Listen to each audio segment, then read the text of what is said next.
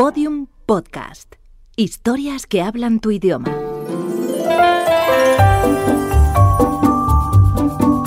Historias de medianoche. Chicho Ibáñez Serrador.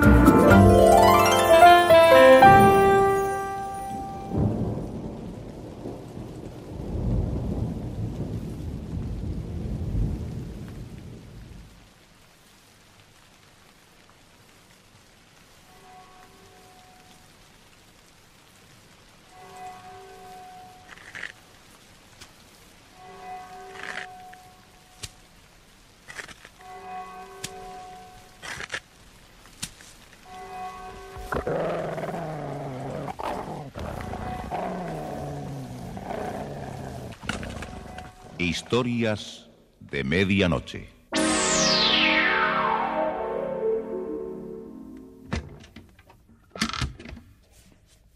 Buenas noches. La cadena Ser les invita desde este momento a entrar en la biblioteca del suspense.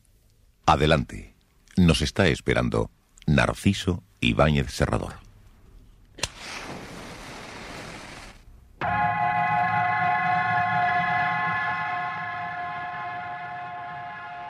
La extraña pesadilla de David Martin había comenzado la noche antes de la boda con Annie Porter. Hacía un año que Laura, su anterior esposa, había aparecido asesinada en el coche de David. Y este no tuvo mejor ocurrencia que despeñar el vehículo por un acantilado para simular un accidente y evitar complicaciones con la policía. Pero.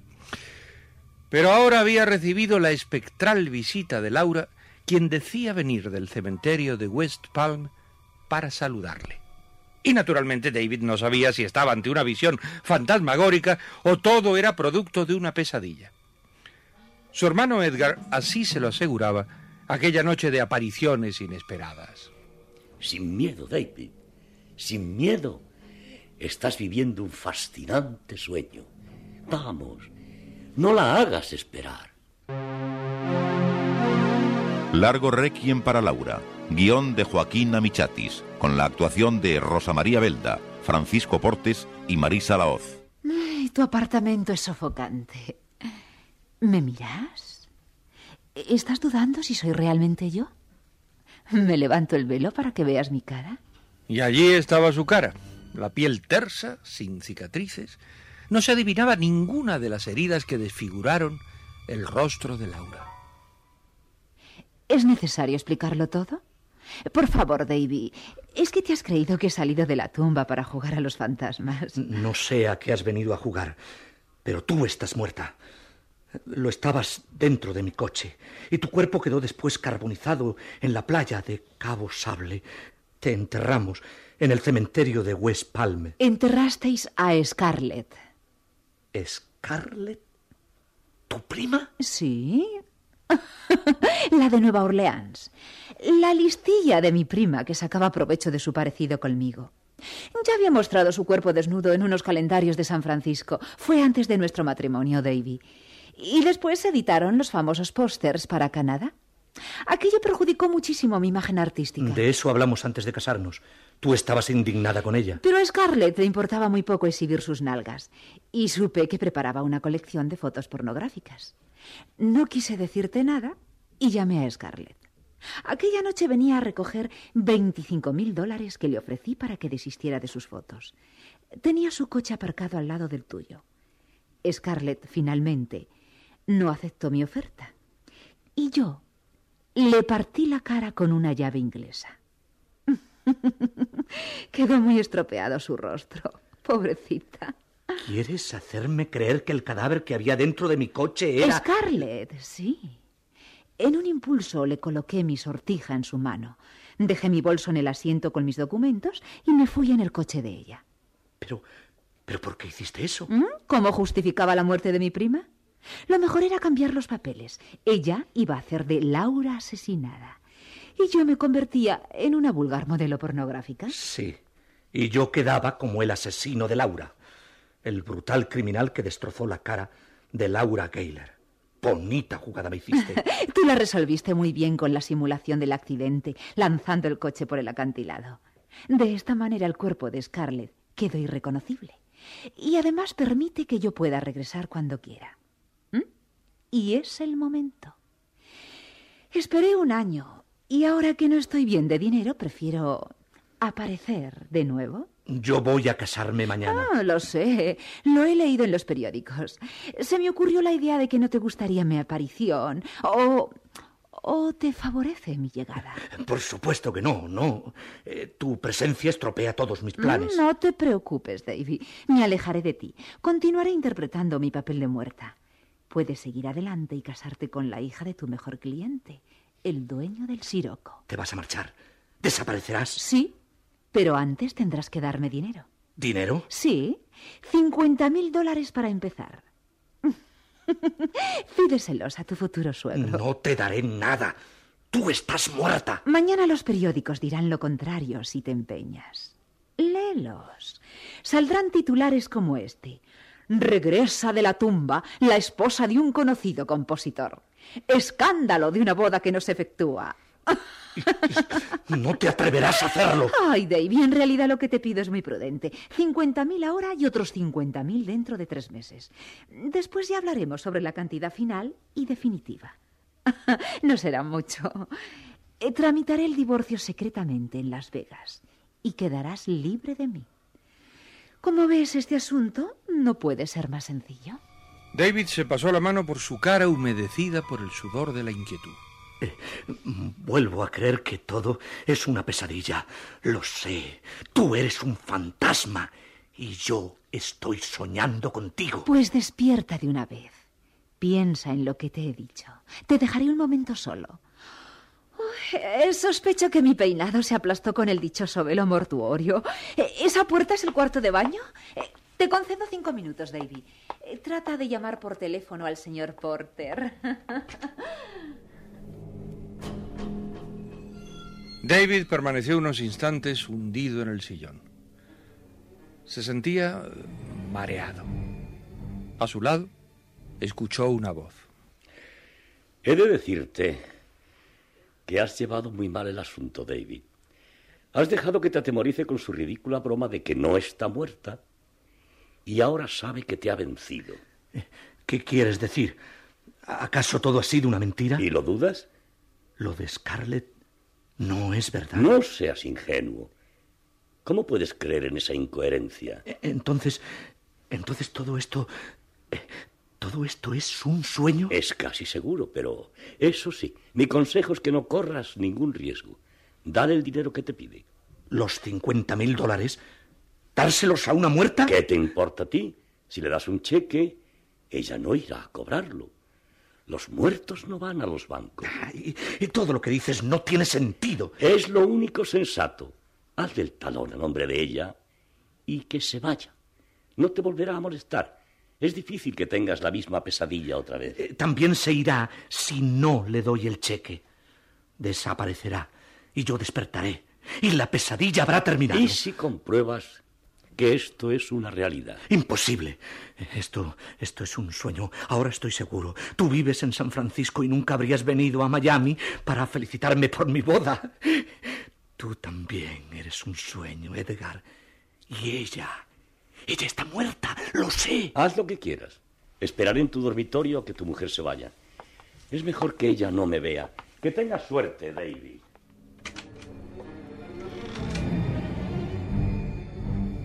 David otra vez solo. Se acercó a una mesita y se sirvió una copa de brandy. Su cabeza seguía confusa. Detrás de una puerta, su hermano. Detrás de otra, un cadáver chantajista. David en realidad no, no sabía dónde estaba. De repente a sus espaldas sintió el vaho de magnolias y la voz de Laura diciéndole... Dame fuego. ¿Lo has pensado bien? ¿No me respondes? Sí, Laura, lo he pensado bien. Dame el cheque entonces. Mañana mismo viajaré a Las Vegas e iniciaré los trámites de divorcio. No habrá cheque ni divorcio. Entonces habrá publicidad. Cásate mañana. Tu matrimonio quedará anulado inmediatamente. Profesionalmente vas a hundirte, David. Vas a ser un bígamo. Y eso se paga con la cárcel. ¿Para qué quieres extorsionarme? Tú estás muerta. Y suponiendo que no lo estuvieras, ¿Qué pretendes con todo esto? ¿Es que acaso estás viviendo con otro? Lo adivinaste, Davy. Laura se apartó de él. Su mortaja blanca flotaba fantasmagóricamente. ¿Quién es tu protector? ¿El boxeador Al Prince? No. ¿Lo conozco? Sí, y mucho. Voy a casarme con Edgar. Mi. mi hermano. ¿Es posible que te intereses por un hombre de 52 años? Sí, David. Hace tiempo que comenzó el romance entre él y yo. No quisimos decirte nada. Después de mi supuesto accidente, yo quedé libre de ti. Nos pareció al principio que eso solucionaba todo. Yo estaba muerta y tú libre. Pero ahora necesitamos dinero. Y si no me lo das, estropearé tu boda. Tú perderás más que yo. Se había acercado a David y sus dedos le acariciaban las mejillas. Parecía parecía una serpiente voluptuosa. Su garganta casi rozaba sus hombros. Ahora ya lo sabes todo. Es preferible que nos hagas el cheque. Me iré con Edgar a San Francisco. Así podremos vivir con... No, no, suelta. Suelta. David había aferrado con fuerza la garganta de Laura y apretaba aquel cuello con furia. Las manos de ella se incrustaron ciegas en la cara de David y tambaleándose cayeron los dos sobre el sofá. Notaba su cuello blando y húmedo. Casi me daba miedo de seguir estrujándolo, pero apretaba, apretaba con verdadero frenesí, hundiéndole la cabeza entre los cojines negros del sofá. Las manos de ella ya no arañaban mi cara, habían caído vencidas, paralizadas, y su rostro congestionado dejó de emitir jadeos mientras sus ojos se abrían enormemente y su boca era una grotesca mueca anhelante de aire. Nunca supo los siglos que estuvo estrangulándola. Tan solo se vio de pie, vacilante, mirando el cuerpo de Laura ahora tendida en la alfombra en una absurda posición. Le dolían los dedos. Tras él, oyó la voz de su hermano. La mataste, David. Eso era lo más aconsejable. Me lo confesó todo. Estabais los dos engañándome. No, te mintió. Nunca quise saber nada de ella. Estuve muchas veces a punto de decírtelo. Buscó siempre mi amistad, me llamaba por teléfono insistentemente e incluso fue a verme. Por eso me fui a San Francisco, para no ser un problema. ¿Tengo que creerte? Ahora está muerta. La he estrangulado. Un punto interesante. ¿La has asesinado o no? ¿Estaba muerta o viva cuando lo hiciste? Estoy. estoy realmente confuso. Eh, ya no sé si todo esto es un sueño. Eh, si lo es, Laura estaba muerta cuando llegó. Pero aún en sueños no podemos dejar un cadáver tendido en la alfombra. Tenemos que hacer algo. ¿Tenemos? ¿Piensas ayudarme? Para eso vine. En los sueños siempre es así. Hay alguien que nos ayuda. ¿Qué crees que podemos hacer? Llevarnos el cadáver. ¿A dónde? Al cementerio de West Palm, de donde vino. Eso es imposible. Recuerda que todo es un sueño, David. Y todo lo imposible es posible en los sueños. Anda, ayúdame. Llevaremos a Laura al ascensor y luego al cementerio. Pero nos van a ver. Eh, Tal vez el portero. Déjame hablar con él. Yo lo arreglaré todo. Vamos. Vamos, cárgala en tus brazos. Pero no ves que es un absurdo. No busques lógica en un sueño. Sueño no. Va a ser imposible transportar a Laura al cementerio. A esta hora está cerrado. Los vigilantes no nos permitirán entrar. Sí. Sí, tal vez tengas razón. Haremos otra cosa. Tú tienes la casa en el lago Okikobi. Sí, donde voy a vivir desde mañana con Annie. ¿Hay alguien allí? Nadie. ¿Tiene jardín posterior? Sí, un amplio terreno. ¿Pero qué es lo Ni que...? una palabra más. Llevaremos a tu mujer a esa casa. Pero, pero es que... Yo me ocuparé de todo. Será fácil enterrarla allí. No te desesperes, David. Tranquilo. Y confía en mí. Total, todo esto es... Es un sueño, muchacho. Un mal sueño que hay que seguir con él hasta que despiertes. Ya, ya no estoy seguro de nada. Y, y Laura, no sé si... Anda, ayúdame a envolver su cuerpo con la alfombra Así podremos bajarla hasta el coche sin que nadie sospeche nada. Bajaron la escalera sin dificultad con el cuerpo de Laura oculto dentro de la alfombra y salieron a la calle lateral donde estaba el coche de David. Instantes después, colocaban el cadáver en el asiento posterior. Encógele un poco las piernas. Ah, eso es. Ahora ya está acomodada. Mi querida cuñada, te llevamos a dar un paseo nocturno. Vas a tener un cementerio particular. Basta, Edgar, basta. Terminemos esto de una vez. Edgar se puso ante el volante y salieron hacia el lago Kikobi.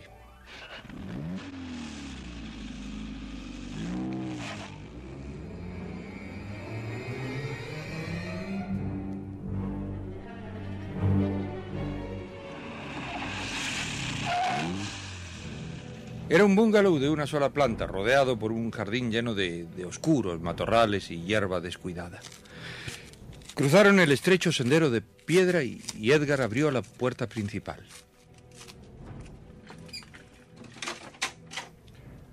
Entraron en la sala en penumbras.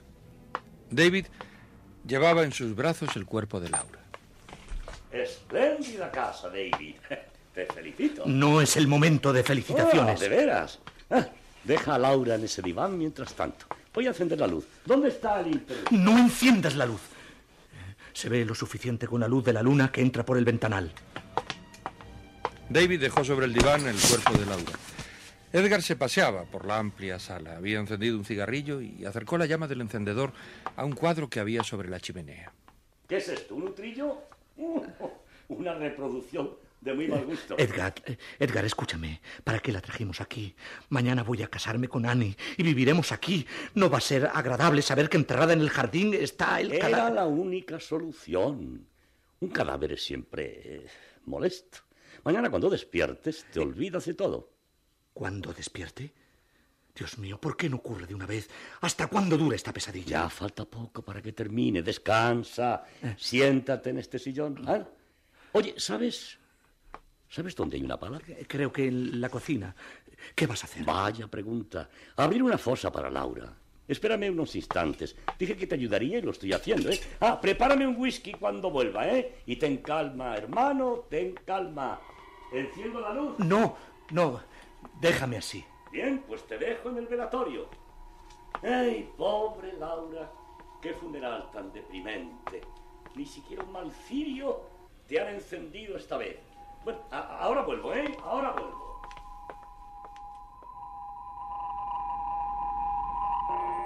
David quedó a solas en, en la semioscuridad de la sala. Por instinto miraba hacia el diván donde yacía el cadáver de su mujer. Podía adivinar la silueta blanca como, como una estatua horizontal en mármol. Y de pronto, entre el denso silencio, David escuchó un extraño suspiro. David se quedó rígido, tenso. Su corazón pareció que, que se encogía. Un, extraño jadeo provenía del diván. Los ojos de David vieron cómo la silueta blanca se erguía lentamente en el diván. Luego se puso en pie y sus manos se acariciaban la garganta. David, ¿estás ahí? ¿Dónde me has traído? Intentaste estrangularme, ¿verdad? Ay, me duele el cuello. Parece que perdí el sentido. Oh, estoy un poco mareada. David, ¿estás sorprendido?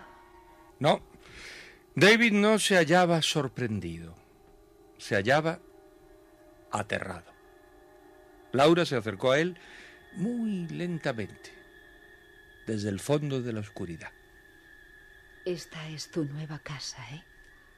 Buena manera de inaugurarla. Supongo que me quieres enterrar en el jardín. Vamos, una casa con chimenea, jardín, piscina y cementerio también.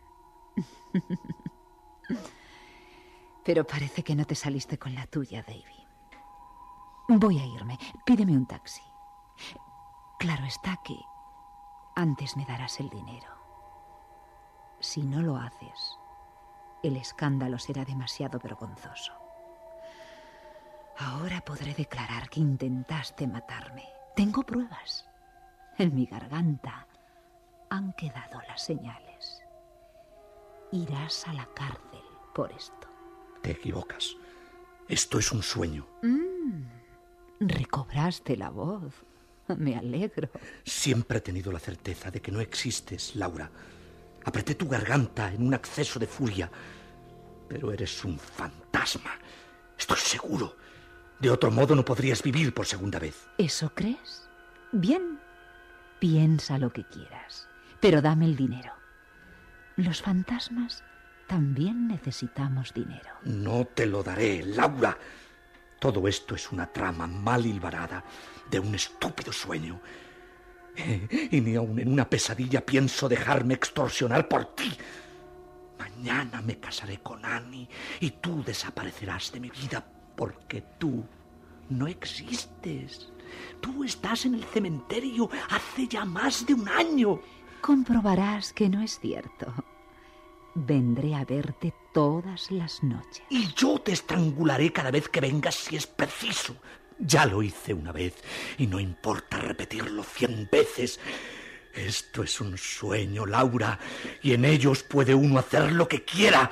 Y si en la vida real estrangular a un cadáver no es delito, tampoco lo será en sueños.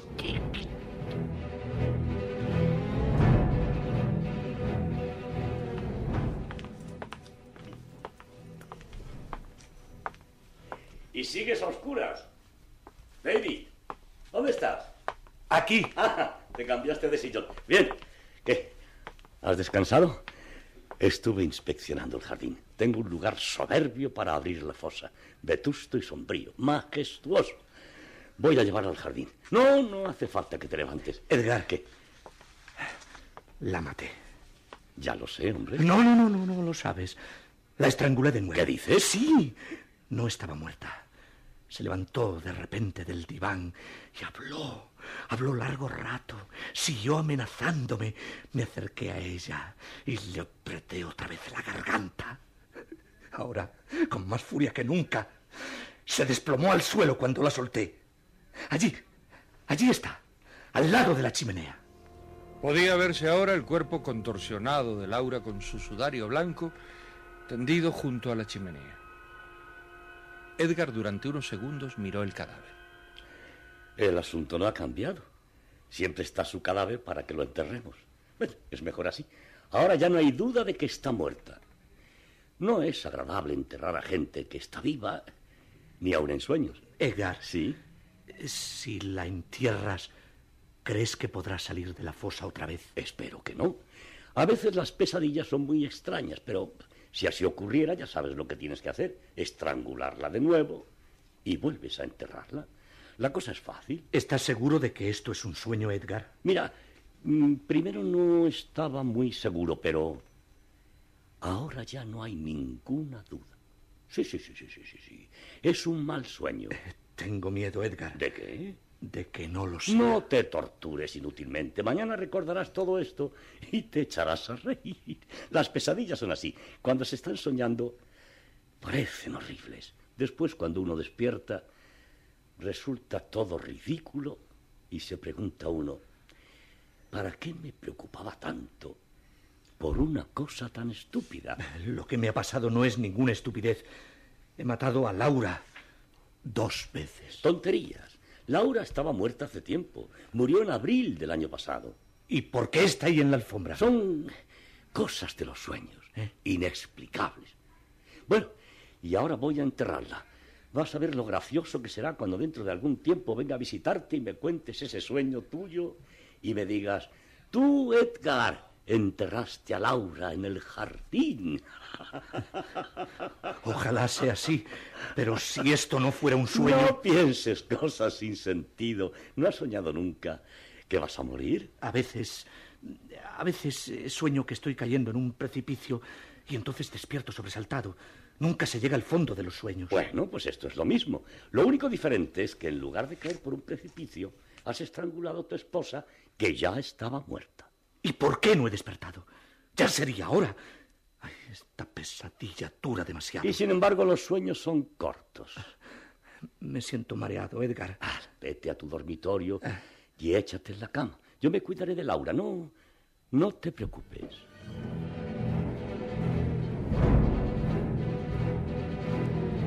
Había terminado la tercera estrofa de Requiem para Laura y David Martin estaba cada vez más desorientado con los acontecimientos que se desarrollaban a su alrededor, por mucho que su hermano le dijese que solo se trataba de un mal sueño. El caso era que, sueño o realidad, David ya había estrangulado dos veces a su mujer y por hacerlo tenía los dedos doloridos y los ánimos por el suelo después de aquella interminable noche.